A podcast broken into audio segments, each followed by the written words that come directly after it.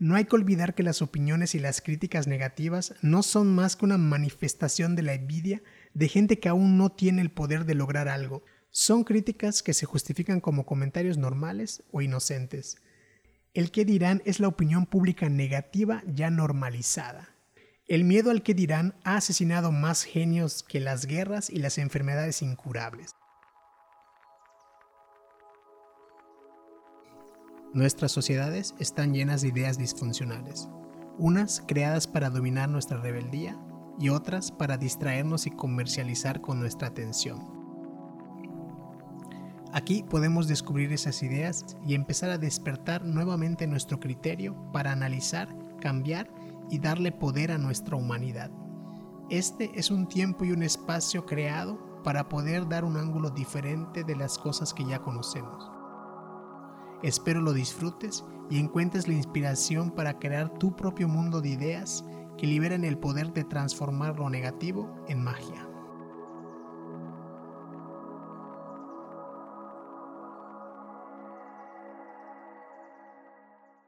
Cada vez hay más miedos relacionados con las interacciones sociales y generalmente están vinculados con problemas de autoestima o de inseguridad.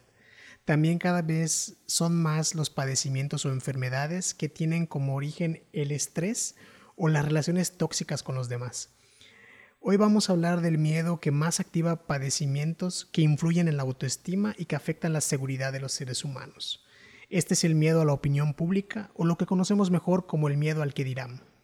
Como inicio, usar la palabra miedo provoca cierto rechazo porque admitir miedo se ha tomado como sinónimo de debilidad. Y eso no es del todo cierto. La aceptación de nuestros miedos es el acto de valor más grande porque es el primer paso para enfrentar miedos y deshacernos de ellos de una vez por todas. Hay miedos reales que son necesarios para nuestra conservación y sobrevivencia. Nos mantienen alerta y nos ayudan a mantenernos vivos. Pero hay miedos irreales que la intensidad con la que los sentimos pueden paralizarnos por completo crear paranoias o incluso envolvernos en una ansiedad atormentadora y esto es lo que yo llamo un miedo neurótico. El miedo a la opinión pública o al que dirán siempre es dominante para las personas que demuestran su temor de manera obvia. Si una persona demuestra que le tiene miedo a las críticas de los demás, entonces dejan muy claro que es un arma que podrán usar en su contra para someterla o para impedir que tenga logros considerables. No hay que olvidar que las opiniones y las críticas negativas no son más que una manifestación de la envidia de gente que aún no tiene el poder de lograr algo y necesitan apagar la luz de otros porque creen que así todos veremos la suya. Pero lo único que podemos ver en medio de su vida oscura es esa envidia que los atormenta. Esto es muy parecido a cuando escuchamos decir que los perros ladran más fuerte y son más propensos a morder a las personas que les tienen miedo que a los que los tratan con indiferencia o desprecio. La opinión pública o las críticas negativas son obvias porque se manifiestan más sobre las cosas que hacemos en nuestro día a día, como por ejemplo vestirse correctamente.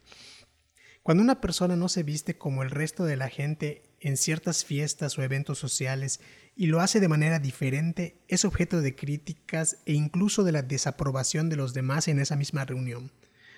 No usar determinadas redes sociales o aplicaciones también pueden ser una manera de cómo la crítica pueda ser más obvia, porque la tendencia se ha vuelto un estilo de vida para ciertos círculos sociales, en el que si alguien decide no usar algunas aplicaciones o redes sociales, entonces la opinión que se ejercerá sobre esta persona será negativa porque tomarán esa actitud diferente como si la persona no tuviera un estilo de vida. Pertenecer a cierta religión es de los temas favoritos de la opinión pública negativa porque consideran las religiones como mandatos totalitarios sobre la vida del ser humano. Lo mismo pasa con la sexualidad de las personas. Quien vaya en contra de lo establecido será objeto de críticas y opiniones para desvalorizar su pertenencia a lo que han decidido como un gusto personal.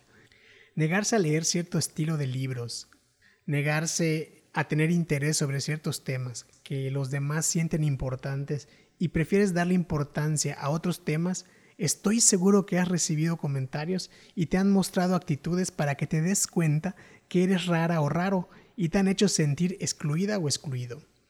Estas son opiniones negativas espontáneas, que acaban por ser normalizadas y toleradas en las sociedades. Son críticas que se justifican como comentarios normales o inocentes, más que como provocadores.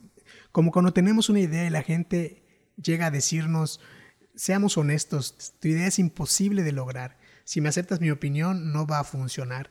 No eres bueno vendiendo, no eres bueno dibujando, o debes bajar de peso para tener una imagen que la gente sienta agradable. Esto es exactamente lo que define de manera literal el qué dirán. El qué dirán es la opinión pública negativa ya normalizada. Claro que debemos respetar la opinión pública, lo justo para no cometer algún delito y terminar en la cárcel. Ya todo lo que vaya más ahí de ese respeto sería como someterse a la dictadura social del qué dirán y esto es extinguir la felicidad humana.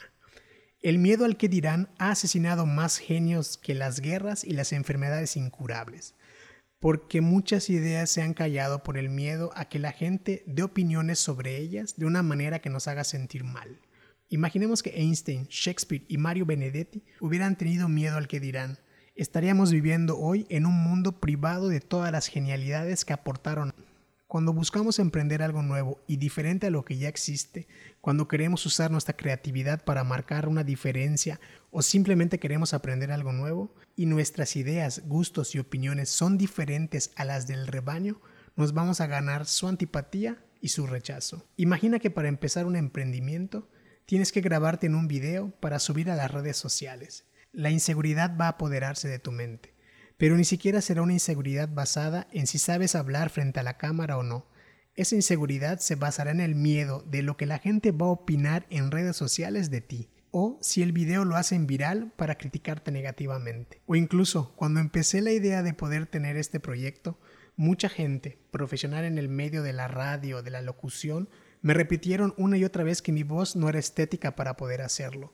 Pero nunca nadie se fijó en el contenido de mis ideas. Eso me frenó un tiempo hasta que me deshice del miedo al que dirán y empecé. Sé que ahora me falta mucho por detallar en la voz para mejorar, pero el tiempo y el estudio me irán dando esas mejoras. Hacer algo en contra de lo que la gente dice que no podrás hacer es la mejor forma de empezar a vencer los miedos. El temor a la condena social obliga a las personas a comportarse de determinada manera, llegando al punto de que expresar una idea, crear algo o emprender un negocio se convierte en algo sumamente arriesgado, incluso para la reputación e integridad personal. Porque si no haces las cosas como todos las hacen o como espera el rebaño social, eres condenado al señalamiento público y a un estado de exclusión exagerada. Cuando el miedo al que dirán se impregna en la personalidad, genera una inseguridad crónica que se complica convirtiéndose en un síndrome que conocemos como el síndrome del impostor, que mucha gente experimenta cuando empieza algo nuevo en su vida, un cambio, un negocio, algo creativo, incluso cuando se quiere acercar a la persona que le gusta o cuando quiere expresar su amor. El miedo a la opinión pública también influye mucho en la manera en cómo el ser humano gasta dinero. En cuestión de gastos, un ser humano no gasta dinero en cosas que necesite, lo gasta en cosas que no satisfacen sus gustos naturales, simplemente porque piensa que el respeto de los demás depende de que tengan un buen auto de marca, que sea envidiable o del tamaño de su casa o los viajes que puedan hacer constantemente. Las personas que experimentan dificultades y un miedo neurótico hacia el que dirán pueden venir de hogares donde la educación tenía como base una constante exigencia por hacer las cosas a la perfección y recibían críticas negativas haciéndoles sentir que su esfuerzo siempre era poco aunque estén dando lo máximo. Esto les hacía creer que no importa qué tanta energía y tiempo inviertan, siempre harán las cosas mal harán las cosas a medias o les faltará algo para lograr la perfección. Esto nos da una buena noticia, porque si el miedo al que dirán se formó en una educación que fomentó nuestra inseguridad, entonces es posible quitarnos este miedo con ayuda profesional, reeducando nuestras ideas con estrategias y nuevos sistemas que ahora se van a dedicar a fortalecer la seguridad de nosotros mismos. La capacidad de pedir ayuda a un profesional para una guía sobre estos temas de nuestra vida es el primer paso para hacer un lado ese miedo innecesario de que los demás opinen negativamente sobre nosotros. No tiene sentido hacer burla de la opinión pública negativa. Eso es demostrar que aún se está bajo su dominio. Quitar de manera auténtica nuestra atención de esas opiniones es una garantía y una fuente de felicidad interminable. Existen estrategias para no hacerle caso a las críticas negativas y destruir el miedo a lo que los demás pueden decir de nosotros. Te compartiré las siguientes.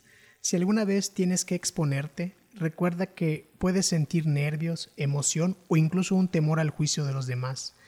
Pero no te permitas pensar que eres un fraude y no dejes que esta idea sobre ti mismo perdure mucho tiempo. Eres una persona que está aprendiendo y está haciendo las cosas a lo mejor por primera vez, y es normal sentir ese primer temor, esa emoción y esos nervios. Pero no te empieces a atormentar con la idea de que todo lo que vas a hacer va a salir mal. Evita el autosabotaje. Estar preparado para todo y no empezar o dejarlo a medias por pensar que te falta mucho para ser perfecto, muchas veces es la justificación clásica para evitar hacer algo que nos da miedo. Renuncia a mitos sociales como la perfección. Es obvio que algunas veces no sabrás hacer muchas cosas, como grabarte o hablar frente a una cámara o hablar frente a un micrófono, tomarte fotos o hablar con quien te guste.